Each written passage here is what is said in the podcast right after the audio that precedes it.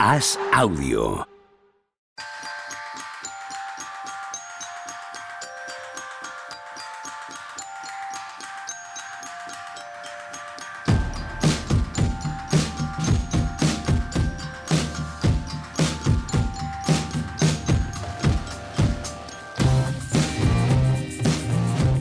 Hola, ¿qué tal? Hoy estamos al lunes 24 de abril del año 2023. ¿Se puede saber qué te pasa, Juan No me hallo. No, no te, No me hallo. no te atopas. Se No. dice, mi, Eso ¿se dice también en castellano? No. En, Yo lo conozco en Bable porque- sí. sí. No te atopas. Eh, no, no. en no com- me hallo aquí, ¿eh? no, no, no, ya veo. Así yo no grabo. ¿eh? Pues nada. Sí, sí, sí. A mí to- yo todavía tengo la silla rota del otro día, que tuvimos tantos Pues, invitados de lujo. Como muy bajo. Tuvimos tantos invitados de lujo que me verdad. tocó, por lo que sea, a mí la silla mala, por lo que sea, ¿vale? No al presidente de la Federación Española de Baloncesto, no al director del diario AS, no al jefe de sección, no, no. A mí me toca la silla mala. Pues aquí sigo con ella. Soy yo. Hombre, no, si te parece. No, tú eres- ya eres redactor jefe. Sí. Te estaba rebajando. Perdón. Claro, así estabas de enfadado. Mira, a ver. Ahora lo entiendo. Y me haces creer que es casual, ¿no? Tony Vidal, tú vas sin título también. Yo voy sin título, sí, sí. Hoy me tenéis intimidado con esas camisetas. La gente no os ve, pero, pero Pepe viene con un búfalo ahí investiendo y, y Juanma con una cabra ahí también investiendo. O sea, me, me tenéis intimidado. Pero es de los Bills la Mi, camiseta. mi búfalo no embiste nunca. No, poco. Mi cabra es Felipe el Negro. Pero vamos, vamos muy negros. Una cabra verdad, ¿eh? que tenía el demonio dentro en una peli. Somos. Luego, para la pica, va a verse esto oscuro, ¿eh? Voy de negro y te preguntas el por qué. Porque no he visto otros colores, sé muy bien. Eh, tú, está- tú, sin embargo, estás. No te van a ver. A ti no te van a ver luego en la pica, pero quizá luego sí de noche en Twitch lleves exactamente la misma ropa. Eh, No, vas así como no. con un polito Pero- infantil. No, hombre, Muy no. bonito. ¿No? La, la camiseta de los White Sox. De los White Sox, ah, sí, sí, sí, mira tú. Sí, sí, mira. Como con Esto es de lo, de lo cómodo. Es que me parecía blanco así con el, con el cuello un poco de, de colorín, ¿no? Bueno, White Sox, ¿no? No. Los White Sox No, pero el socks es, es el calcetín, no, no tiene nada que ver con el cuello de la camiseta. O el Pues- polo, vamos. Esto tiene más años que mi hijo. O sea. pero bueno, tampoco. es- esto es como, la- como cuando vas por la calle y te ves a gente con las camisetas de baloncesto, pero no tienen ni idea de lo que es. Ah, pues está guay. Sí. Y se la ponen exactamente Hablábamos igual. de eso no tengo también, ni idea de los White Sox, si son buenos, si son malos, si lo hacen bien o lo hacen ¿Sabes, ¿Sabes que es el mismo dueño que los Bulls? mal. Eso sí, Bien, pues tiene fama extraordinariamente de tacaño, sí. tanto en los Bulls Sí, como sí, en los. White Sox. Y, Vale. y lo cumple a rajatabla. Sí. Lleva el hombre 30 años cumpliéndolo a rajatabla esa fama. Vale, vale. Y, y los Chicago White Sox en los últimos 3, 4 años han tenido un equipo bien de gente joven que ha respondido y que podían ser algo. Pues no se ha gastado mucho dinero el hombre y ahí siguen en, en tabla media. Los Bulls, por cierto, no vamos a hablar de los Bulls precisamente hoy. No, no, no, no, no. Pero no sé si visteis algo de la rueda de prensa de Carnisovas de fin de temporada. No. Pero es terrorífica. No, no lo he visto, ¿no? Es una rueda de prensa para llevarse las manos a la cabeza así desde Chicago. Absolutamente. ¿En qué plan, sentido? Sentido continuista, ¿sabes? No, no daba ninguna sensación de que fuera a haber soluciones a los problemas de los Bulls, porque no estaba la cosa tan mal, digamos. Jerry Reinsdorf. Mm, tipo. Carnisovas, Carnisovas ha tenido un fulgurante paso de llegar y eh, arropadísimo y ahí aplaudidísimo en Chicago a estar todo el mundo harto de él. ¿eh? Ha consumido muy rápido ese, ese trance. Sí, es que tiene, está, está muy atado por todo lo que ha hecho. O sea, es que ahora mismo. Hombre, es que él ya hizo su apuesta. Claro, exacto. Está atado por todo lo que ha hecho. O sea, cualquier Tiene que decisión esperar a que tome- muera esa apuesta. Sí, sí, está claro. Es verdad, esto lo decimos más Pepe y yo que conocemos más la NFL. En la NFL hay más ciclos de igual de general managers y tal, ¿no? En los Sí. despachos relacionados a éxito deportivo. ¿no? Totalmente, sí. En la NBA aguantan más general managers, un equipo, otro. O sea, Hay más condescendencia con no ganar. Bueno, con no ser, no, no- O con hay no más- ser hay más- protagonista. hay o más sea, Chicago Bulls no es que no ganen. O sea, no- nadie gana uno solo, ¿no? hay más vínculo de esto. Entonces, Eso un es, proyecto, sí. si fracasa, te vas con tu proyecto. correcto, aquí aquí sí, se sí. va el entrenador, se van los jugadores, pero los general manager muchas veces les dan op- oportunidad de hacer otros proyectos con los que fracasar otra vez y así sucesivamente. es que cualquier decisión que tome es reconocer que se ha equivocado.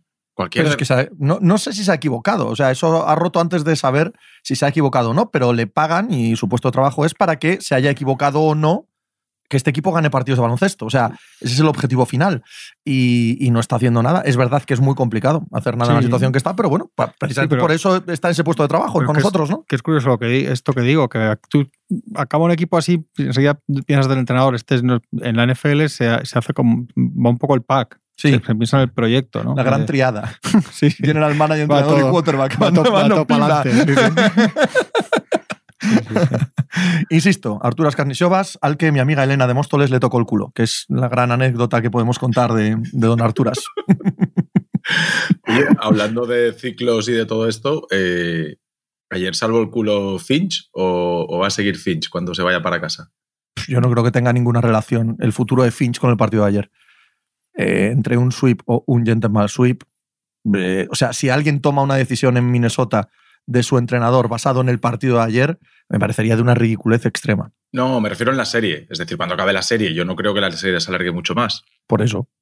¿Pero creéis que la excusa de Nasir Reed, McDaniels y los 29 partidos de Towns les va a servir? O... No. Porque el otro día, es que el otro día lo hablaba con un aficionado de, de los Wolves y me decía, dice, es que Finch no es de, de Connelly, no, no lo ha fichado el actual. Claro.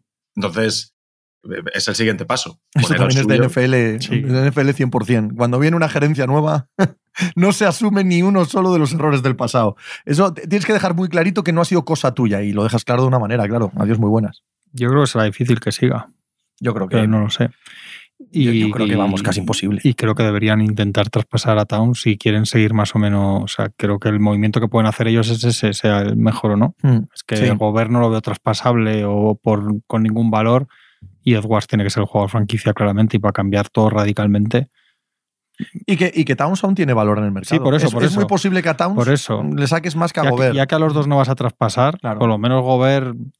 Es que Gobert no, te, no tiene ningún valor ya. No. No, y además y aquí sí que está el, malo- hecho, el hecho de eh, que tienes lo del verano pasado, no puedes venderlo por la mitad de la mitad eh, sin que sin que asumas lo que estaba diciendo Sí. Tony antes. Un error tan catastrófico que se ve por delante a todo el que ha tomado la Y decisión. como jugador franquicia probablemente le estorba más Towns que Gobert. Sí, porque tienes que centrarte en, en Anthony Edwards, no hay duda. Eso es. Mm. Entonces, La bueno. cuestión es el orden, ¿no? ¿Qué va a venir primero? ¿Cargarte el entrenador o Sí, siempre, sí, Sí, siempre. Sí, sí, yo creo que sí. creo que sí. además está bastante claro que, y más con partidos como el de anoche, que el futuro de los Wolves pasa por las manos de Edwards y no por las de Towns. O sea, el partido de anoche a mí me, me sirve otra vez para tener ciertas dudas. Es que hay, es que hay tramos de los, de los eh, Nuggets que dices, oye, sí, porque ves todo el, el jardín que hay ahora mismo en el oeste y nadie te convence y les encuentras pegas a todos y parecía que estos eran los, los sólidos y tal, aunque fuese porque el rival es el más débil. Y sigue habiendo momentos que dices, jolín, son capaces de lo mejor, pero también de lo peor. O sea, Sí, Edwards sí, pero, Sí, pero en un 3-0 fuera sí. de casa, Sí, sí, sí, O pero sea, ya pasó. no- En, en- no, no recuerdo si en el segundo o en el tercer partido. Hay un momento en el que Anthony Edwards dice, va dentro voy, y nadie se le pone por medio y, y mete 700 canastas seguidas, penetro a tablero, penetro, bandeja a tablero, penetro a tablero. las mismas que va a hacer Booker, o sea, menos de las que va a hacer Booker, o vamos, o sea, o, o el siguiente que se encuentre en, Sí, sí, sí. O sea, Denver tiene esos defectos y lo sabemos todos. De hecho, joder, en esta liga. eh, Todos los buenos acaban anotando como les da la gana. ¿no? Tú simplemente puedes molestarles un poquito y durante un rato. Juzgar a Denver en esta serie Yo creo me, que me no, parece como juzgar a, sí. a Boston porque pierde un partido con, con Atlanta, ¿sabes? Bueno, pues ya está. ¿no? Sí, yo creo que no tiene más. Es que tal, tal diferencia y lo saben. El- yo este no lo he visto, pero el tercero lo vi. El último que vi, quiero decir. Y creo que visto el primero parte, el segundo, el tercero. Y el tercero, la sensación que dan en, ahí en Minneapolis es de, de ganar en tercera, cuarta, Mm, cuando sí. quieren, como quieren, que es lo que tienen que hacer eso, que es lo que hacen los equipos así, vaya. Y luego, pues el de ayer al final, fuerza en la prórroga, pues, pues está ahí, ahí del 4-0 al 4-1, no creo. uf, es que son- Ellos sientan las bases en el primer Sí, partido, que es el partido verdaderamente top. Igual que es muy parecido a- perfecto en a ataque, en defensa, en. Celtics, Claro, final y a partir de ahí es un devenir hasta que esto se acabe rápido. Sí, sí, yo, está claro que pasa los, los Nuggets. Yo pienso más adelante que cómo han terminado la temporada los Nuggets, teniendo un problema en la defensa en la pintura terrible, y ha llegado el primer equipo flojeras, porque los, los Wolves aquí en primera ronda son un equipo flojeras, y les está haciendo daño ahí, pero de una manera sangrante. Tanto es así que hay un partido que casi se lo remontan y el de ayer se lo, se lo acaban ganando. A pesar de ser claramente inferiores. Pero bueno, ya veremos. El siguiente partido debería ser contra. ¡Buah! es que el siguiente partido es el que contra el que gane de Clippers. Suns. Nada. Yo cada día tengo más claro que Denver, que Denver está en la final de conferencia. Yo lo que, lo que he visto esta semana de Phoenix, estoy acojonantemente desencantado. Con, Sí, yo también, pero con eso no quita que puedan ganar partidos. Ya sé que a pueden. Denver. Sí, Eh, pero, yo, yo pe- no lo sé. muy bien. pero uf, no lo sé, tío. Eh, la sensación de es que son cuatro. Cuatro y dos no puedes contar con ellos todas las noches. No sé. Me- yo esperaba un mínimo de todos los que salen del puesto 5 al 8, un mínimo. Y luego también un mínimo, aunque eso supongo que habrá que juzgarlo más adelante, pero un mínimo de, de sensación de orgullo. Lo que estoy viendo del equipo tiene muchas referencias al final de la temporada pasada. No estoy hablando del nivel de juego. Estoy hablando de esa sensación de que los corren a gorrazos. Los Pelicans el año pasado, los Mavericks, cuando, cuando se ponían los partidos un poco tensos y duros. Aquí ha tenido que ponerse tenso Russell Westbrook. Nada más. Y, y- ya les están metiendo el agua en casa. No para eliminarles, pero sí para mostrar un equipo sin alma por la pista. No, yo estoy muy, muy decepcionado con los Phoenix Suns. Yo estoy de acuerdo, pero lo que no comparto es que, que no, no tengo tan claro que vayan a que va a ser de Nuggets el equipo que los elimine. Aunque no pueden dar más sensación de equipo que va a ser eliminado, pese a tener dos grandísimas estrellas, eso está claro. Sí, evidentemente. eh, Yo creo que tiene parte que ver con la desilusión de esperarte unos Suns eh, pletóricos dominando. Bueno, bueno, o decentes. No, no, de verdad, ¿eh? no, no, no estoy poniendo el límite de, como lo tenía, de ser los grandes favoritos del oeste, ni siquiera eso. Eh, A mí no me están pareciendo ni un buen equipo de primera ronda. No es que no me estén pareciendo un equipo aspirante ahora mismo. que Como bien dice Juanma, yo estoy claro, ¿cómo no voy a estar de acuerdo? Esto puede cambiar en un mes. Pero ahora mismo no me están pareciendo ni decentes. ¿Sabes? Yo- Ya no les estoy pidiendo una versión que se parezca a un aspirante al anillo. Bueno, en teoría también es la eliminatoria más igualada, es cuarto-quinto. No, no hay. En teoría. Sin Kawhi y sin Paul sé. George. Bueno, los Kawhi, sí, sí, desde luego.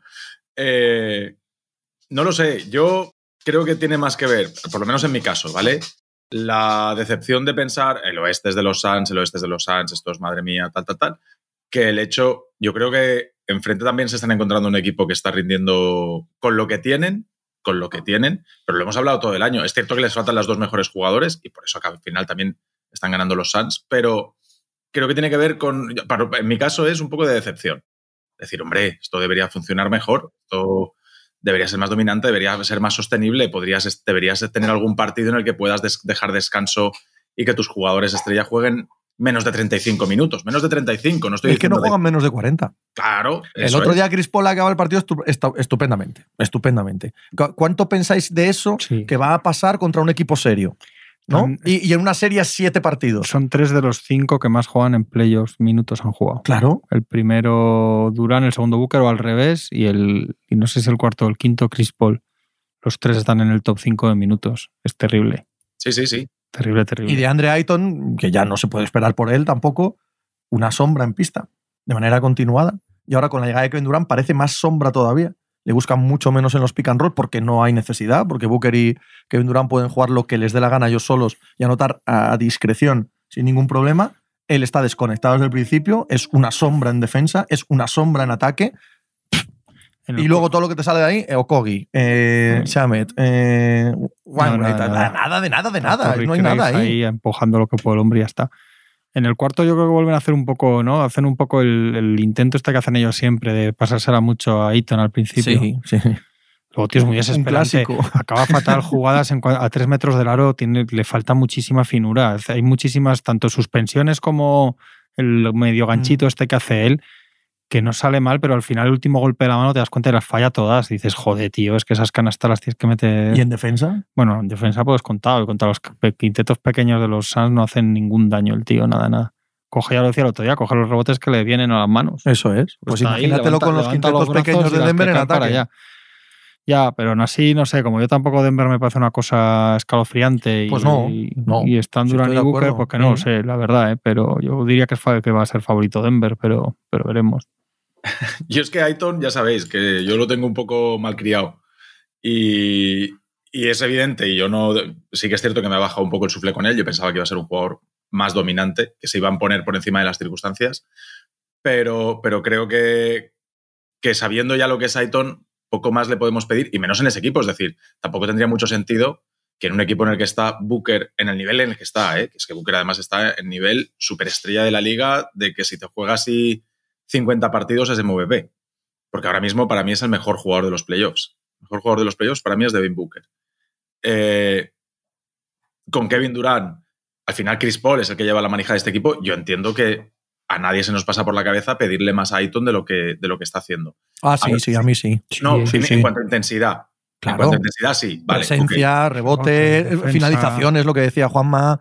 Eh, no, no, yo sí. Yo lo veo muy, más, muy, fuera de lugar y yo creo que este tío ahí no va a sacar nunca lo que tiene. Que igual se echa muchos más, muchos más años en, en Phoenix y esta es la carrera de Aiton, pues puede ser. Pero es de esos jugadores que a mí se me va a quedar diciendo, Jolín, este chico se va a un equipo mediano, no voy a hablar de los Charlotte Hornets ni de los Spurs, un equipo mediano. A los Bulls, este chico se va a Busevich y se va a los Bulls y el año que viene está haciendo 23 puntos, 13 rebotes, todas las noches. Creo. Yo tendría que verlo. Yo no lo sé. Yo- sí, yo- sí, yo los no números lo los sé, puede hacer. ¿sabes? Pero no, Pero no yo- apostaría por yo ello. ya no lo querría en mi equipo, la Yo verdad. tampoco. Estos pivos caros así no. Y lo que ha dicho, No, no. Lo que ha dicho Tony de, de Booker, ¿compras? Eh, es el mejor jugador de los playoffs. Yo, yo tengo ahí, y Bueno, también es, es una cosa muy subjetiva, ¿eh? pero tengo ahí que lo que está haciendo Fox contra la defensa de los Warriors, contra los Warriors en general, a mí, a mí me tiene Fox ahí. Si tuviera que votar, ¿vale? De Sí, manera sí, muy sí, subjetiva, claro. yo diría Fox. No lo sé. No lo sé. Igual también. Como Anthony. Davis. También, otro candidato. No, no, no, Sí, pero sí, otro sí, candidato sí, muy serio, totalmente, claro, a mejor jugador de, de lo que va de playoff. Sí, Sí, puede ser, puede ser. Porque bueno, lo demás tampoco sí. Yo diría Booker también, seguramente. Pero también es mala señal para los, para los Suns eso. No, no es buena señal que esté siendo el mejor jugando cuarenta y tantos minutos y que estén ganando tan poco saludablemente. Porque el último, yo es que no tengo la sensación de que lo vayan a perder, pero no te gusta nada, nada lo que es. no, nada. Entonces, Nada, bueno, no, no. hay una cosa de acumulación y de paso de minutos. Yo lo de Ayton sí que creo que yo es que creo que no va a sacar más en ningún lado. De números sí, pero de, de sensaciones es que no sé, es que al final un jugador, ¿por qué? O sea, no tiene por qué ser así todos los años en playoffs, en todas las circunstancias. Parece que siempre hay una excusa. No sé, yo no, no espero de repente que vaya a eso, que decía Tony, a Chicago, donde sea, y sea el, el guerrero de las zonas, ¿sabes? Que hará más números y tal, sí, pero luego en playoffs le irá regular, no sé. Es, Yo creo A mí que es me el recuerda jugador. mucho a Brandon Ingram. Es decir, sé que no va a ser el mejor jugador de un equipo que gane muchos partidos, porque, pero la capacidad de ser un segunda espada, un jugador que a través del talento, sin, sin ese carácter de killer, sin ese colmillo que tienen las estrellas de verdad, pero me parece que sí que es un jugador que si tú le pones al lado a alguien que sí, te- que, que sí que tenga ese colmillo, vamos, te da, pero uno solo. Claro, si le pones a tres, como hay aquí por delante, evidentemente él es el, que, el peor jugador de los cuatro y tiene que, tiene que ir a su sitio de, de lo- de la jerarquía. yo Pero creo que en un equipo que el segundo mejor es claramente Eaton, no va absolutamente a ninguna parte. No, no, es uno de los peores equipos de la liga, mi sensación. Y encima, como ya tiene el contrato grande, ya va a tener la consideración, ya ese tipo de pivos al final es un problema tenerlos. Al final la NBA o tienes, yo qué sé, a Embiid si no se lesiona o a Jokic, eh, es que el siguiente pivot que tienes que tener es Kevin Looney. Es que no hay otro pivot que te valga sino para nada, porque al final son todos problemas en playoffs siempre con los pivots. Y este Ayton es que llevamos tres años ¿eh? en playoffs esperando que puede ser que haya cosas de sistema, cosas de tal, pero hay algo de, que parece que está dentro de él que yo creo que no lo que no lo lleva muy dentro, ¿sabes? Coger los rebotes, quiero decir. Yo creo que a Kevin Looney lo pones en estos partidos con los Clippers y, y- y coge más rebotes de ataque, aunque luego no sé. No sé. sí, pero Looney no te da 20 cualquier, una noche, cual- una no- cualquier noche. No, es otro- No, otro pero- perfil, No, es otro Claro. perfil, pero yo creo que para los equipos aspirantes es muchísimo mejor tener un pivo como Looney que cobran la mitad de pasta, no se quejan cuando va al banquillo, no hace el no sé qué, defiende, coge rebotes, pasa desde el poste alto muchísimo mejor que Ayton. No sé, a mí es que, es que me parece una un cuento chino lo de este tipo de pivos. Y, sobre todo eso, que luego yo no sé si eso. Hay muchas jugadas que él no resuelve. Yo no le veo tampoco un talento de una cosa que digas que no, no se mueve bien y tal. Y luego cuando va a tirar y, y falla tres metros del aro. No sé. Ahora que sacas a Looney, podemos ir ya a la serie que importa, ¿eh? después de esta introducción larga con toda la broza de los playoffs. Eh, ¿No van a jugar muchos minutos Looney y Draymond Green juntos en los tres partidos, dos, tres partidos que nos queden de la serie contra Sacramento? ¿eh? No, a mí me sorprende mucho que juegue tanto ayer Poole el último cuarto. Me sorprende muchísimo eso. Yo este tengo Kerr. la sensación de que Kerr eh, ha encontrado ahí el, el punto de, venga, con esto y que sea lo que Dios quiera. Sí, luego hay un momento, cuando el mejor momento del tercer cuarto, creo que sí que están juntos, ¿no? Sí, Cuando se, sí, sí. Sí, es que a mí me sorprende, a mí me sorprende, me parece un momento que me parece que está disparando en el Pieker, pero tenía muy claro que tenía que jugar con, con Poole ayer los minutos decisivos. Yo creo que va a depender de lo que haga Mike Brown. Y si Mike Brown se lo pone así de fácil y él también solamente juega con un grande, le está dejando jugar con toda la artillería pesada de anotación a, Golden State. Es decir, si tú obligas a Steve Kerr a tener en pista a Looney y a Draymond Green porque tú cargas con Len y con Sabonis, al final el partido de ayer se resuelve con los, con los rebotes. O sea, en el descanso, eh, Sacramento está con nueve rebotes más y hasta el minuto 21-22 de partido, eh, Golden State lleva cero rebotes ofensivos. Cero, cero, ni uno. Y en la segunda parte, Golden State coge nueve rebotes más en total y de los cuales había en el tercer cuarto coge cinco rebotes en ataque. Eso es una proyección de 20 rebotes Sí, en ataque. además es el momento en el que rompen el partido, justo Exacto. cuando empiezan a tener segundas oportunidades. Claro. y- sí. Entonces, eh, Alex Len se va al descanso y sé que Alex Len es eh, un jugador que casi no puede jugar en temporada regular, pero en los playoffs sabemos que no va de sacar mes- tus mejores armas, sino de ver dónde le puedes hacer daño al rival. Y el daño a los, a los Warriors se lo están haciendo con el rebote, dominando el rebote, teniendo más tiros, etc. Si Mike Brown no pone en pista a la vez a Alex Len y a Sabonis, Eso no va a va a pasar. poder ¿eh? Steve Kerr. Sí, sí, sé que es difícil, No, pero, no, pero no pasar. Steve Kerr va a poder poner a Wiggins, a Peyton, o sea, va a poder poner toda la artillería afuera, a Clay, a Curry, a un montón de minutos, a todos estos pequeñitos que te corren, que te defienden, que te meten desde cualquier sitio. Si tú obligas a, Golden State a tener a los dos, a Looney y a Draymond Green, tienes dos jugadores que no te meten puntos, muy pocos, ¿vale? Y eso te permite ciertas cosas y ciertas, ciertas licencias en defensa. Te permite que el que defiende a Looney y el que defiende a Draymond Green estén un pasito más atrás, más pendiente de las ayudas. Es, es, es meter un poco de atasco en el ataque de, de, los, de los Warriors. Eso, además de ser muy competitivo a nivel de rebotes. Todo lo que pasa dentro de la pintura en el segundo tiempo, para mí es lo que le acabó dando el partido a, a Golden State. Mike Brown no va a hacer eso nunca, porque desde que comienza la serie, su, su preocupación máxima es molestarles en el juego exterior. Molestar la, defensa del, del tiro de tres. Evidentemente no puedes evitarlos, pero sí molestarles a la, con el problema de que concedes juego interior. Y esa ha sido la idea con la que empezaron la serie y esa es con la idea con la que ganan los dos primeros partidos. Eh, si pones a Len y a eh, Sabonis en pista a la vez, el miedo que tiene Mike Brown, y yo desde luego tendría exactamente el mismo, es, vale, mm, igual les limito un pelín los tiradores, pero es que van a tener muchísimo más espacio por fuera. Muchísimo más espacio por fuera. Curry, Clay, estás muerto.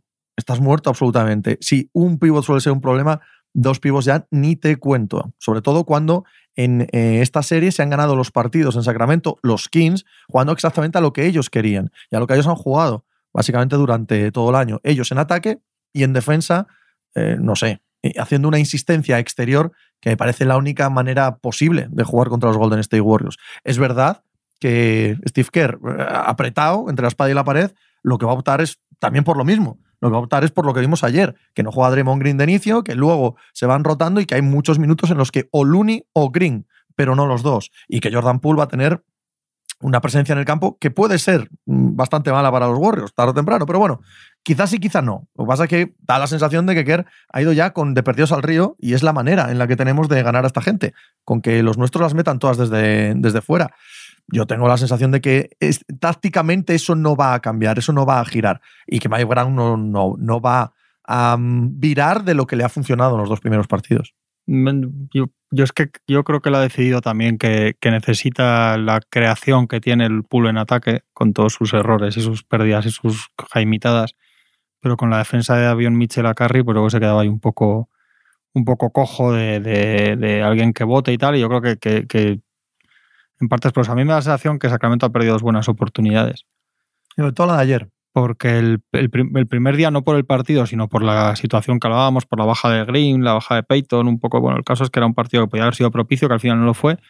El de ayer es un partido que con todo lo que pasa se reenganchan en el último cuarto y con todo lo que pasa en el último minuto que lo tienen perdido, una cosa extrañísima les, les deja con opciones. Entonces, bueno, les habría ido bien aprovechar, porque ahora están en una serie a tres partidos que ellos yo creo que van a volver a ser muy competitivos en casa, evidentemente pero eh, ya es una serie a tres partidos, mm, les vale eh, obviamente con ganar los dos de casa, pero a veces eso es lo más complicado. Van a estar todos más cansados. Hay una dinámica ya que yo creo que ayer a Sabonis ya le empieza a pesar un poco con Green, etcétera. O sea, hay muchas cosas ya y un terreno. Uy, déjame interrumpirte ahí un segundo. No solo a Sabonis, a todo el Sí, equipo. sí, en, bueno. el, ra- en el rato en el que Sabonis como que encara a Draymond, no digo encarar verbalmente, sino encarar eh, a nivel de baloncesto, también lo intenta Fox. lo y La- es que cuando un equipo, eh, en términos generales joven, eh, con respecto a los playoffs, quiere ir contra un equipo súper veterano a esa guerra, están perdidos. La entrada al están partido, perdidos. La entrada al partido de Green es clarísima. es que, es que sí, de- sí. revoluciona completamente, saca completamente Total, del lo saca de un rato quicio, hasta que luego se recomponen un poco.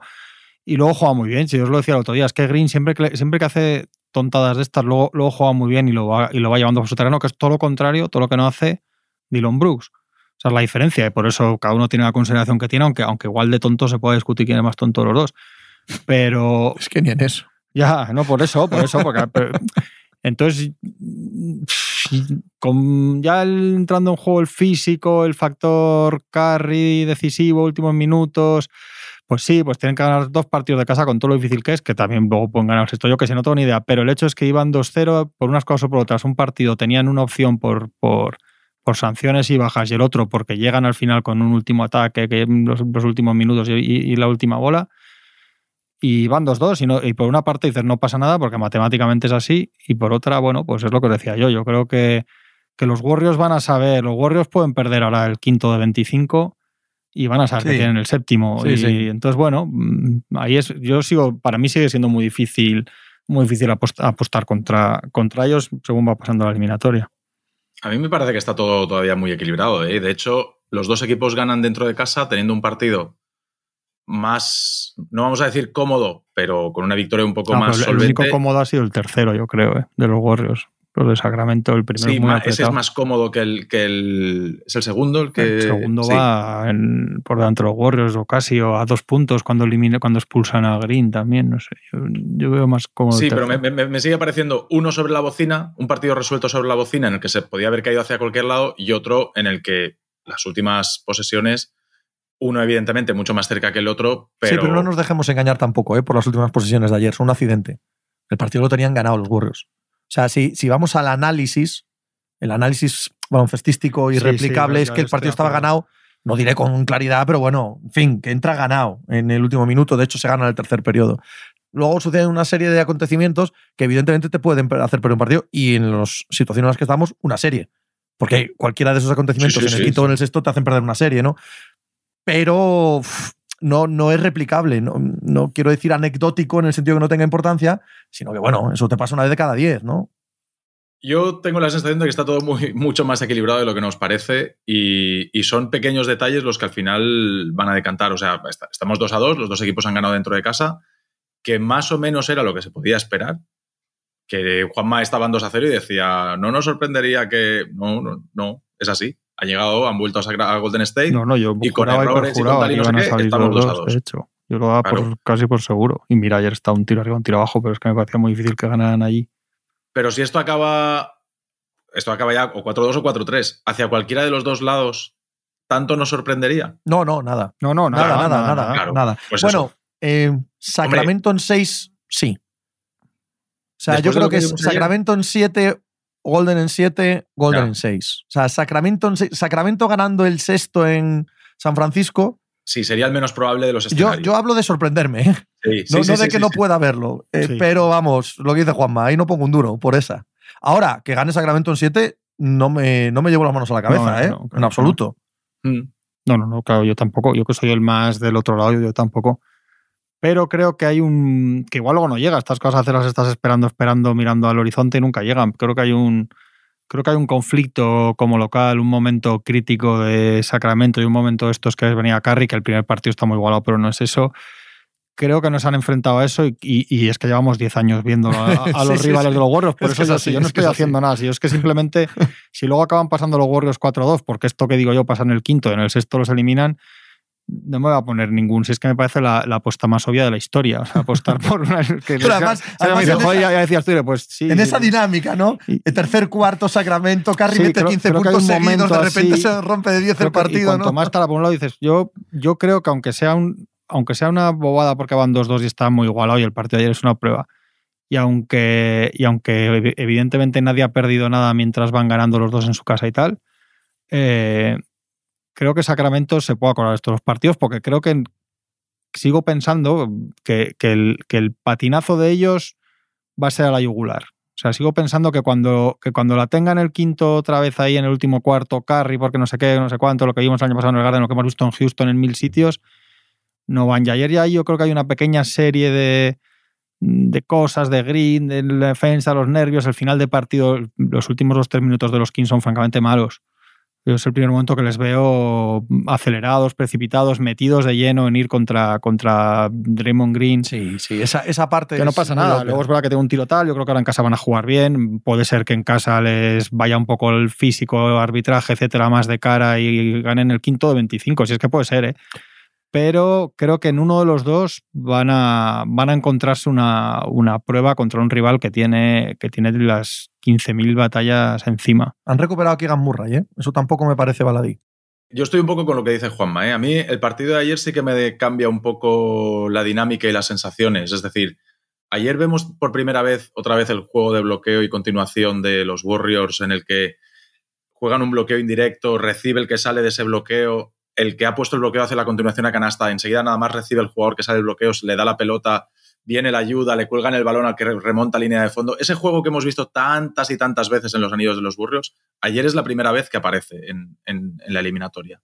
También es la primera vez que aparece eh, la experiencia frente a la inexperiencia. Esos cuatro o cinco últimos minutos de los Kings son un verdadero disparate, pero un verdadero disparate y ves a los Warriors. Bueno, bien, hay un poquito de narrativa ahí, porque si cualquiera de los Kings hace lo que hace Steve Curry en el último minuto, estaríamos diciendo, es que la inexperiencia, es que tal. Sí, pero me parece que lo, de, que lo de Golden State es un error puntual de un, de un segundo en el que haces una cosa mal hecha y los, pues como ha dicho Juanma, 5, 6, 7 últimos ataques de los Kings, sí, sí. Ves, que, ves que están mal. si, no, es, debatible, es una Además es que es eso, es que sin experiencia y nervios y aceleración malentendida, no la velocidad con la que juegan ellos muy, muy bien. Y hay un punto también en el que creo que Kerr está empezando a, cogerle el punto, lo que hablábamos antes, de la manera de jugar y tal, a la eliminatoria, que me parece que a Brown se le está yendo de las manos. Brown ya lleva cuatro partidos y aún no hemos visto a Sabonis en su mejor en, el Sabonis de la temporada regular. En cuatro partidos no ha conseguido meterle y van pasando los partidos y de hecho para mí cada vez es más frustrante decir, pero ¿cómo puede ser que este chico que ha sido All-Star, que ha estado haciendo triples dobles como churros, que ha hecho fluir a todo el equipo todo el tiempo, ahora mismo parezca, jolín, esa de Bayo sin defensa ahora mismo. Es un jugador que recibe el balón en la bombilla y no se le ocurre mirar el aro hasta que pasa cuatro o cinco segundos ahí, que no sabe qué hacer con el balón porque no, no llega nadie a, hacer, a poder pasarle por al lado para darle un bloqueo a la mano, y al final dice, pues bueno, pues me la tengo que tirar de aquí. Pero, pero y cuando se va para adentro, lo que hace hay una ayer clarísima, Tony. Hay una, ayer, hay una ayer en el poste alto que recibe y está cinco segundos mirando, no le sabe nadie y acaba tirando y la mete. La mete, eso es. Sí, sí. sí, sí ayer, clarísima. Pero, es clarísima. no es un tiro que él, No, no, pero que es lo que dices tú. Que es lo que dices tú, que es que es clarísimo. es que no creo que sea cosa de Sabonis ni de Mike. Yo, creo que están es que creo que es cosa de la defensa de Sí, yo creo que los Warriors, yo creo que los Warriors tienen prioridad a desactivar esto muy por delante de que te meta lo que te meta Fox. Sin duda. O, que Sabonis tira solo desde cuatro metros. no, no, claro, si quiere, eso, lo, firman, claro. Pues eso es un problema. Para mí eso es un problema grande de los Kings en el que al principio de la eliminatoria pensabas unas cosas y va pasando la eliminatoria y dices, jolín, a los Warriors cada vez se parecen más a los Warriors que teníamos miedo, porque me parece que sí que hay una evolución en la eliminatoria. Cuando las cosas se han puesto ahí, es cierto que ha habido un error puntual, un error puntual de, de en, la jugada esta, pero tú ves que los burros siguen jugando a lo que quieren, siguen haciendo el juego habitual de ellos y los otros no. De repente mueren en ese hero ball, en ese jugador que se estrella contra, contra la defensa, que en los primeros partidos les ha ido bien, pero que en el partido de ayer ya no les va bien. La falta esa que pide Malik Monk, que fuerza un uno contra dos y pide falta pero no la pitan, pues, pues esos son los primeros partidos que hay adentro y también hay un punto de físico, creo. Me parece que Fox eh, llega al final del partido de ayer muertísimo, muy cansado. Y, hay un punto en Monk también. Y claro, si estos pierden la explosividad y, la electricidad que llevan, eh, los Kings son menos Kings. Mm. Pero es que la, eso en las eliminatorias largas siempre es un factor.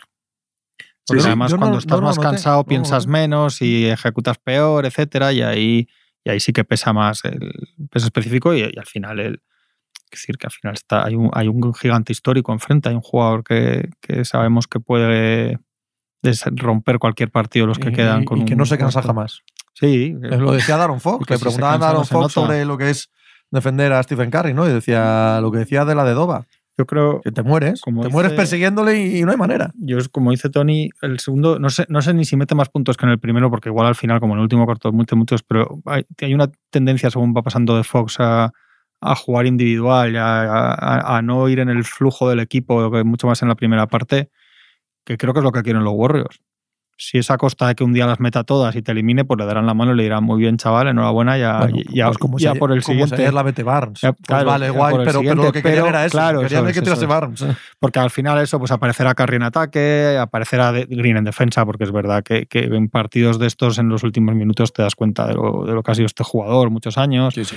Sabonis tiene que estar muy en el flujo del equipo porque no tiene un talento, o sea, sí tiene talento, pero es un jugador diferencial de que él vaya a hacer las 4 o 5 jugadas. Cuando se ve así, pues ya lo vimos ayer, la falta está en ataque, que hace muy de cargar así para adentro. O sea, todas esas cosas son las que quieren los que, que- que pasen los Warriors y que vaya poco a poco al. Entonces, yo creo que está igualadísimo. No digo que vea clarísimo que van a pasar los Warriors, pero eh, creo que el escenario, teniendo ventaja de campo, es tiene ahí su preocupación. Es que si no, es que es, si muy, no- es muy mal. si no, no habría. muy mal, muy mal, Si no, no habría debate. muy mal enemigo. pa- Es- estamos en el escenario ideal, ¿eh? Es decir, eh, ahora mismo estamos, todos los que seguimos la NBA, esta eliminatoria es caviar de beluga, pero, pero a un nivel. Sí, porque todo lo que estamos hablando es negativo para Sacramento. Todo lo que estamos aquí analizando. Pero ojo, ¿eh? O sea, No, están no, llevando claro. el 2-2 Sí, sí, sí. a esta Claro. gente y es un equipo Hombre, que tenemos que tener no- todo el respeto del mundo porque además está jugando. Tienen ventaja de campo en casa. No, pero más allá de eso. más Partidos, allá de ya, eso, quiero en decir los que cuatro no hay, partidos en sí, sí, mismos, sí, coño, han estado ningún motivo delante para- de ellos. No hay ningún motivo para pensar que no. O sea que a mí me, a mí me extrañaría que en uno de los dos, igual que pueden, pues, eh, hemos dicho que pueden ganar al final 4-2, eh, que es lo menos probable que puede ser, y tampoco diría que ni de coña. Me extraña que ninguno de los dos partidos en casa vayan a tener un, un con- un conflicto, un punto de que realmente no te sale, te enzarzas, te enredas, fallas tiros, te cogen 12 puntos de ventaja. Y ahí, eh, a estas alturas ya de físico de eliminatoria, que es que lo vi, si lo vimos el año pasado también hasta con los Celtics, o sea, es que lo, lo vemos siempre esto. Y ese momento en el que mentalmente dices, ya los tienen. Y, y- y los tienen, y cuando Sí, son sí. los Warriors los Mm. tienen. Igual este año es el que no, pero hasta entonces. Pero bueno, ayer Escalverá dice, bueno, el tiro de Bars, pues es que, chico, va. Igual te estás acordando todo el verano de eso, porque igual iba a la eliminatoria ahí. Si no matas claro. al, al hombre lobo con la bala de plata, Claro, pues, eso pues es. el hombre lobo anda suelto por ahí. Pero el hombre lobo quería esa bala, no quería otra. Quería esa. Ah, no, Entonces, sí, sí, eh, sí. Claro, entonces también les estás dando la razón. Es como lo de Sabonis, les estás dando la razón. O sea, Sí. eh, ellos evidentemente saben cómo desactivarte a ti y cómo activarse ellos. Luego va la ejecución, va Sí, que sí, Fox sí. sea buenísimo mete 50 puntos, va todo lo que tú quieras. Va que Barnes meta el triple, va que Sabonis meta cuatro canastas de 5 metros y te desbarate el plan, va, va todo lo que tú quieras. Pero estoy de acuerdo con los dos. Estoy de acuerdo con los dos. El hecho es que la serie empezó yendo a lo que querían los Kings y ahora está yendo a lo que quieren los Warriors. sí. Eh, sin sin que es- esto sea óbice claro. de que luego el resultado sea el que sea. Mm. Hablando de caviar, si queréis hablamos de la- del partido que hubo antes, que también la eliminatoria es una maravilla. O sea, Maravillas además- son los Knicks. Bueno, sí, sí, sí, sí. sí. No, es que no metería a Sí, sí, sí, Cleveland sí. En, en maravilloso o que la no, serie no, sea maravillosa porque verdad, me es parece que Cleveland es muy decepcionante lo que estamos Sí. viendo de la ellos. temporada, sí, De- ya acaban sí. palmando la temporada. Es, Es la muy, gran muy, muy decepción para mí de Y van a palmar, ¿eh? Y van a palmar. Sí, Yo sí, no lo sí. sé, pero yo Ah. creo que sí, pero no lo sé. Porque supongo que ganan el quinto. Pues, Igual pues igual sí, igual sí, igual no, tío. O sea, la sensación es que aquí los que se lo creen, los que hacen exactamente el plan que quieren, los que ponen en la pista todo por ganar y tal, Ah, y, no, lo- sí, y sí, los sí, que se ven superados continuamente por las circunstancias, son los otros. Son los- todo el rato. Claro, como tienen talento y son buenos jugadores, pues claro que pueden ganar, pero no hay nada de lo que esté pasando en cancha que vaya a favor de su de lo que ellos quieren que pase. Nada. El último cuarto de ayer es muy significativo. Buah. O sea, que se reenganchan al partido como se reenganchan los Cavaliers. Y cuando llega ese momento que dices, bueno, se han asentado un poco, han salido del, de la, Es que de la alerta roja de todos los tres primeros cuartos, esos dos, o sea, de la primera parte de ayer, y de repente les vuelven a les vuelven a superar tan claramente, vuelven a aparecer Mitchell, vuelven a cogerles los rebotes esos que les coge Har en la cara y tales. Es que el tercer cuarto es malísimo para Cleveland. Malísimo, aunque sea el de la remontada, aunque sea el que les pone por delante. Les pone por delante porque Garland empieza a jugar por sí mismo. Sí. Entonces es tan palmario que es lo malo que tienen los Cleveland Cavaliers, que es que es hasta perjudicial esa remontada del tercer cuarto. Hay una cosa eh, que demuestra quiénes están en el banquillo y es Bickerstaff. eh, todos, todos nos damos cuenta que el equipo, que la pelota la tiene que empezar, o sea, el ataque de los, de los Cavaliers lo tiene que empezar siempre Garland y que Donovan Mitchell ha de ser el que, el que los acaba.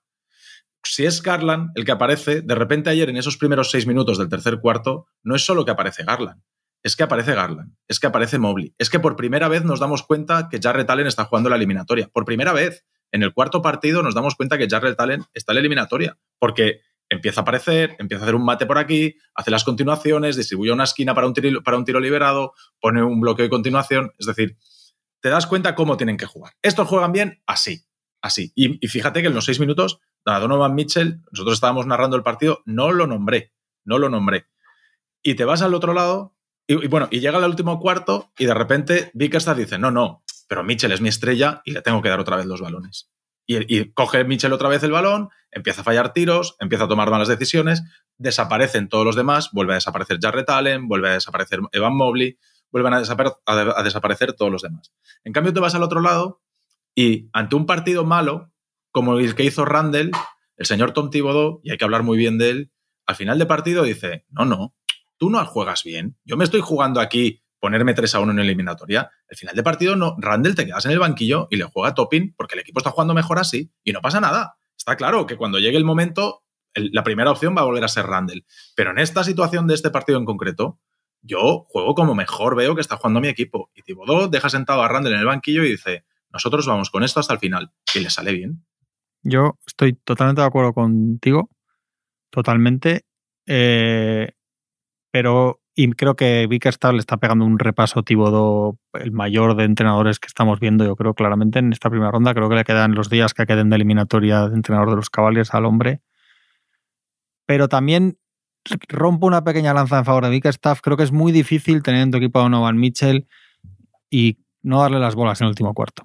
Es que es muy difícil, porque al final tienes esos. Si yo, y estando de acuerdo contigo, y siendo perjudicial y tal, pero como hay tantos partidos que luego es el que te los gana, el que tal, creo que hay una tendencia natural. Por eso creo que es un gran problema tener, porque creo que es distinto al final sentar a Randall, que es un pseudo, una pseudo estrella, ¿no? Digamos, eh, que sentar a Mitchell o que quitar a Mitchell. eh, No. Y las personalidades, hombre. Sí, aparte sí, de grandes pero- entrenadores, eh, cada uno el que sea o el, el que sea un inútil, ya no hablo tanto de eso. ¿Quién es Thibodeau? Thibodeau es un enfermo.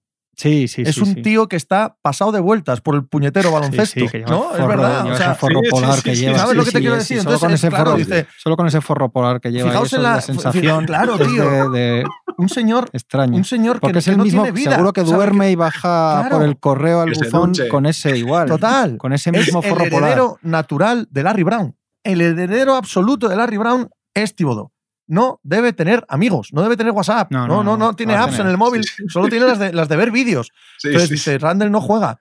O es tu estrella, tal. A mí que me echen. Pues Si, si a Thibodeau lo echan. Pero si es malísimo, dirás, ya sabes, es que es verdad. Pero además, además, además, si a Thibodeau lo echan, Qué va a, ser, va a ser entrenador de una universidad de División 2 y va a hacer lo mismo. Exacto, pero exactamente lo mismo que está haciendo aquí. El que juega, el que no juega y tal. ¿Os fijáis que pasa Branson al lado de él y trata de hacerle una carantoña, un gesto así con, con el puño para chocar y Thibodeau ni lo mira? Y Branson le hace, entrenador que estoy aquí, lo mira así y dice, ah, es verdad.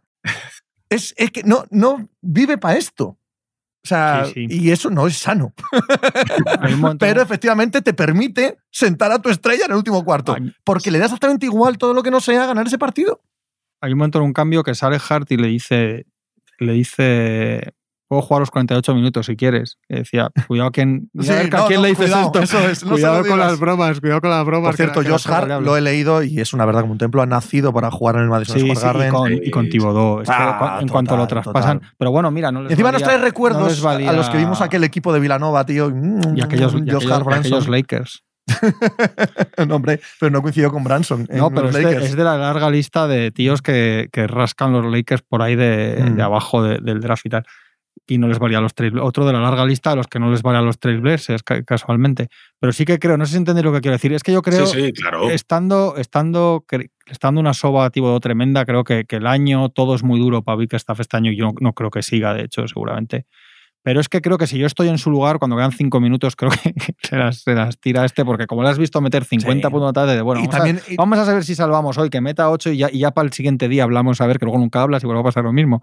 Pero, pero que además luego también hay un punto. No son muy compatibles de otra manera. No, tampoco no, no, hacer otra cosa. Pero que también hay un punto que no es de entrenador.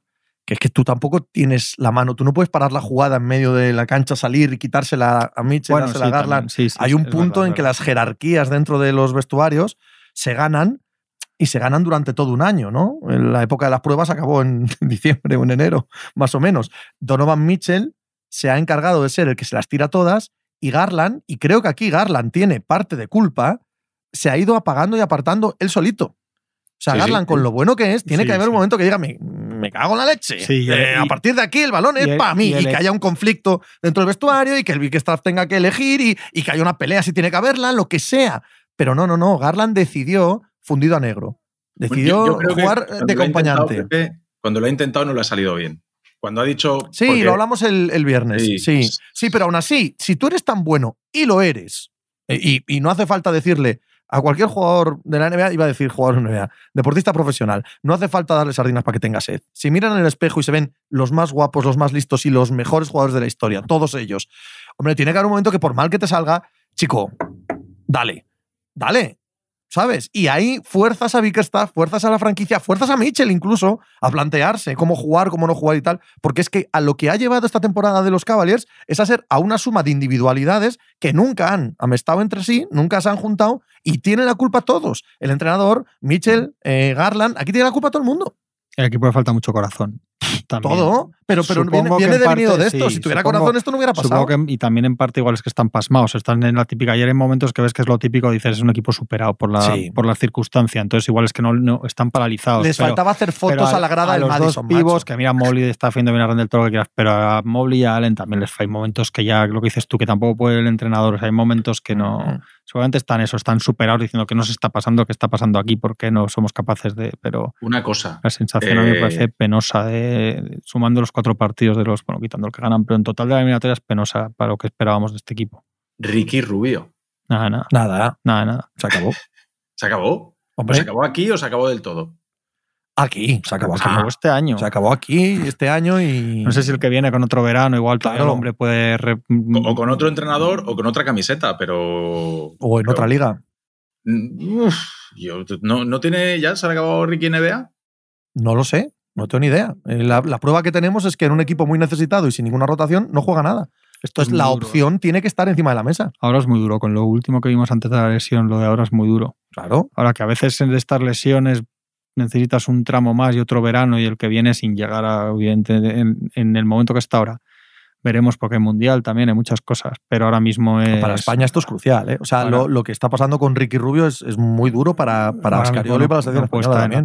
Bueno, tampoco lo que hagan mucha mezcla porque crean que puede estar bien. Bueno, también pero a ver qué decisiones toma él, porque está siendo, supongo está siendo difícil para él también, porque es que ahora mismo no puede estar en la pista. Pero es que hay muchos jugadores, es que la eliminatoria de Levert para pegarse un tiro. claro, es que, los caballeros no tienen nada desde el banquillo. Nada, desde el banquillo. Además, ayer meter, a Lever, meter a Lever de titular me parece otro error, porque al final tienes a los tres a la, vez. Ya es desesperado. Sí, ya es desesperado. Es... Pues, pues, bueno, pues, pues, eso es otra cosa más en la que creo que se está equivocando. Y ayer Ricky yo creo que suma más que resta. O sea, yo no sé por qué a Ricky lo mete esos cuatro minutos en, en, la primera mitad y después no lo vuelve a sacar un segundo en la segunda mitad cuando el equipo no fluye. Pero es que no fluye, es que le falta lo que Ricky a la pata coja te puede hacer, que es dar fluidez al equipo, que es que, que aparezcan todos los demás. Yo es que al final me parece tan importante. Tú ves jugar a los, a los Knicks y, oye, los dos últimos partidos de Barrett, chapó con él. O sea, aquí le pegamos palos y no aparece Barrett, qué importantes son los próximos partidos.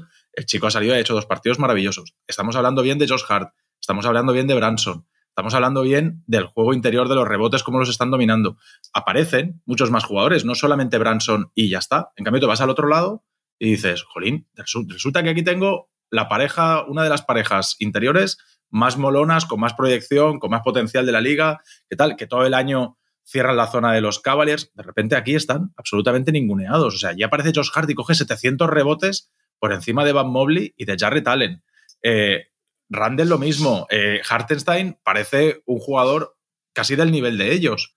Entonces, hay un montón de cosas que no aparecen en Cleveland y tú miras al banquillo, tampoco sale nadie allí a resolverte nada. Joder, pues dales un poco de. Lamar Stevens, cero minutos en toda la eliminatoria. Cero minutos. Después, hijo mío, ¿qué quieres que te diga? Pruébalos. Si estás palmando, el equipo no juega bien, no, estás, estás sobreviviendo a base de talento puro de, de cuando aparece Donovan Mitchell, de cuando aparece Garland, pero, pero no pues por eso los deja en pista todo el rato. Hay rebotes que son culpa de los jugadores, claramente. De estos hombre, dejar que son puro deseo y claro. concentración, Sí, sí, intensidad. totalmente. que insisto, hay una parte que yo puedo entender que hay veces que te, que te bloqueas, que te, te quedas frío de, de eso del susto, de decir, madre de Dios, que nos ponemos tres horas, o sea, entiendo que, pero que todo se que todo confabula para que des tu peor versión. Pero hay un par de los rebotes estos que al final son decisivos de dejar en el último cuarto, que es, que es el que, que a veces lo dicen los entrenadores así, es el que tiene más ganas de cogerlo, ni, ni más ni menos. Se acaba el programa, ni hemos hablado del Nos está Lakers diciendo Grizzlies. Machicado que tiene la app de la NBA, Sí, ¿no? sí, sí, no, no, sé, no, sé, no sé por qué, me, me pareció que sí, que tenía algo que ver con Anthony Davis y con los Lakers. por lo es que una sea. noche tremenda. no, ¿eh? no, espera, que van perdiendo los Bucks. No, no, eso, eso. Quiero eso. decir, no, aquí no, hemos partido. 50 minutos de programa, no hemos dicho nada de que han perdido los Bucks. No hemos dicho tremendo. nada de que Embiid igual no empieza las semifinales de conferencia. Eh, como periodistas, Hombre, bien, ¿eh? O sea, la jerarquía. un periodista lo que hace es jerarquizar la información. Pues ya veis. Hacemos como unos breves ahora. Sí, sí. Los tiros libres, como nada. Los tiros Asun- libres. Asuntillos. Oye, es mucho. Hoy sí que va a jugar Hombre. este como esté, yo creo. Hoy No va, lo sé. Hoy va Giannis para. Que no lo sé. Pues si no juega hoy, es que va a estar mucho. Va a estar más tiempo sin jugar. Si no juega hoy, es que está jodido. Estoy tan Pero- decepcionado con el tercer partido de Milwaukee. Sí, sí. Quisiera que me vierais lo- mi cara viendo el tercer partido de Milwaukee sin tener yo, Pues yo que me da exactamente yo. igual que, que gane Milwaukee Sí, que no. Pues pero la sensación era, pero- yo, que no me da igual. sí. Pero la sensación era de que, ¿qué demonios estáis haciendo? Sí, sí. ¿Qué está haciendo esta gente? No, no, terrible. El baño, estábamos hablando de baño de entrenadores, el baño de Spoelstra a Baden-Holzer está siendo fino también. Es decir, de repente, evidentemente todo pasa porque no está ante Tocompo, ¿vale?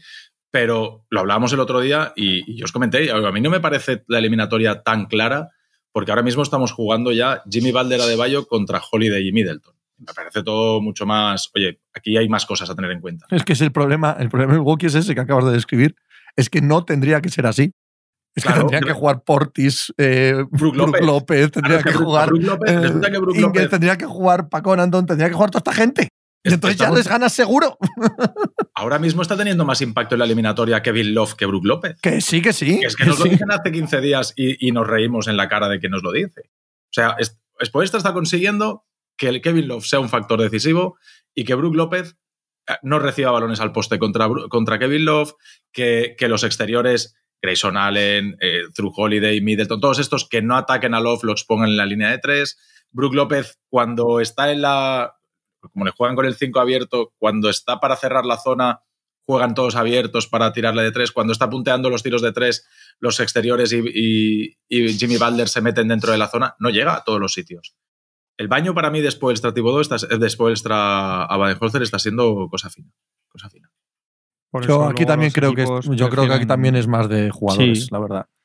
Y por eso también luego prefieren los equipos jugar con Atlanta que con Miami, aunque sea un tópico, que es que es así. Estos líos que tiene que ver con Antetokounmpo y con todo, pero si no, no Miami, tienes. Miami iría 4-0 Sí, contra sí. Boston, ¿vale? Sí, probablemente.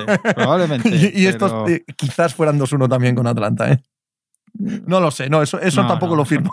Eso lo ha dicho, pero Eso tampoco lo firmo, desde luego. Pero lo Embiid es terrible. ¿eh?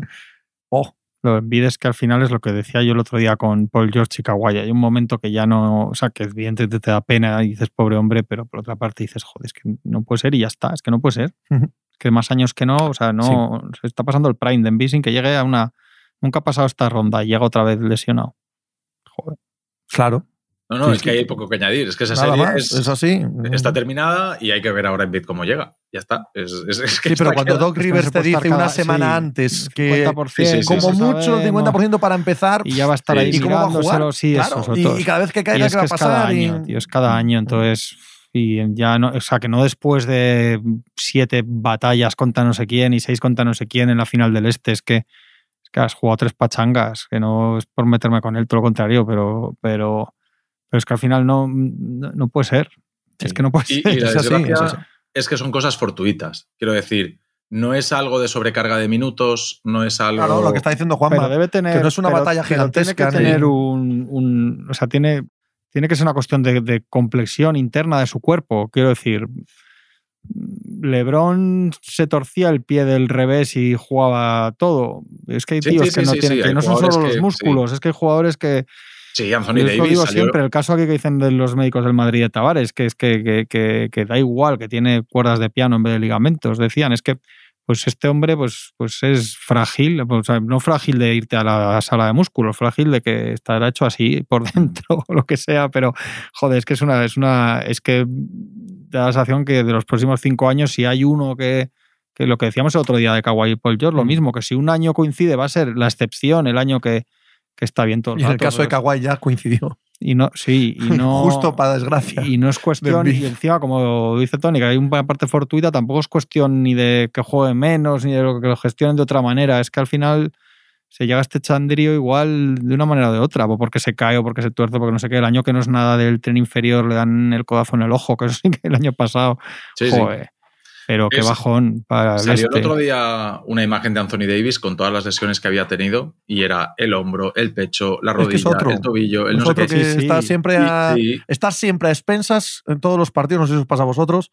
Sí, sí, A mí me pasa todo el rato. te- no no sí, solo sí. se cae, sino Sí, se sí, gira, sí. hace un poco y dices, uy, se, se te encoge un poco el alma siempre, haga lo que haga, ¿no? Pero con, siendo así con todo, Anthony Davis ha jugado muchísimos más partidos y más eliminatorias en su vida que, Sí, que estos. Que el caso de estos que, Sí. que son muy extremos. Pues al final los Pelicans jugaba mucho, jugaba eliminatorias, el año tienes el año de la burbuja, o sea, es verdad que es verdad que es otro caso de jugador que el hombre se hace daño mucho, que cualquier cosa se le, en vez de dos días son dos semanas y en vez de dos semanas dos meses.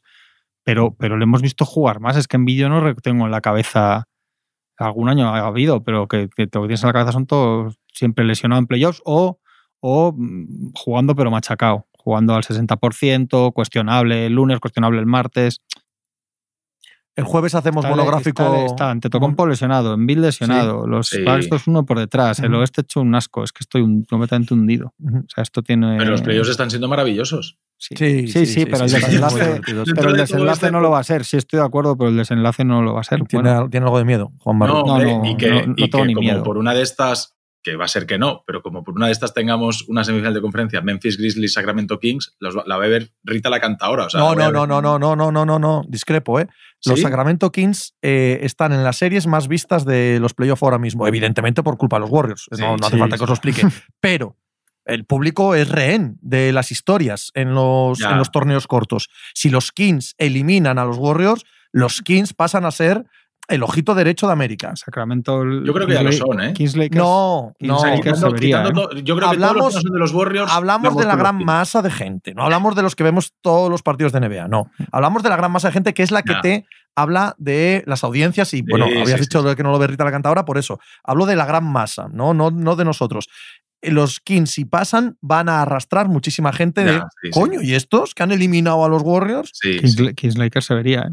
Se vería, se vería de narices. No, no, no, no, no, de broma. Hay una Vamos. narrativa ahí, además, pasa es que con. no es obvio broma. también que un Lakers Warriors Yo creo que. eso rompe las audiencias. Yo creo que este si año, ¿eh? pasan, si Claro. pasan y no pasan machacados físicamente, en plan en prórroga del séptimo y Fox no sé qué, yo creo que no los ven delante los Grizzlies a los Kings, de verdad. ¿eh? De verdad, yo creo que los Kings pasan como un avión por encima de los Grizzlies. Y- No se va a dar esa eliminatoria, no preocuparse, y es lo que quería decir, porque el jueves vamos a hacer monográfico de los Lakers, que debe estar la gente muy enfadada por el programa que hemos hecho hoy. Pero Y el jueves hacemos la monográfico Luego en de la los pica Lakers. hacemos una hora de los Lakers. Sí, y en tres de descuento. Voy a hacer una, otra hora de los Lakers. Pasa que lo llamamos Real Madrid allí. Eh, Joder, de verdad. Me da igual. Año tras año tras año. a seguir disfrutando los playoffs, señores. Venga, chao.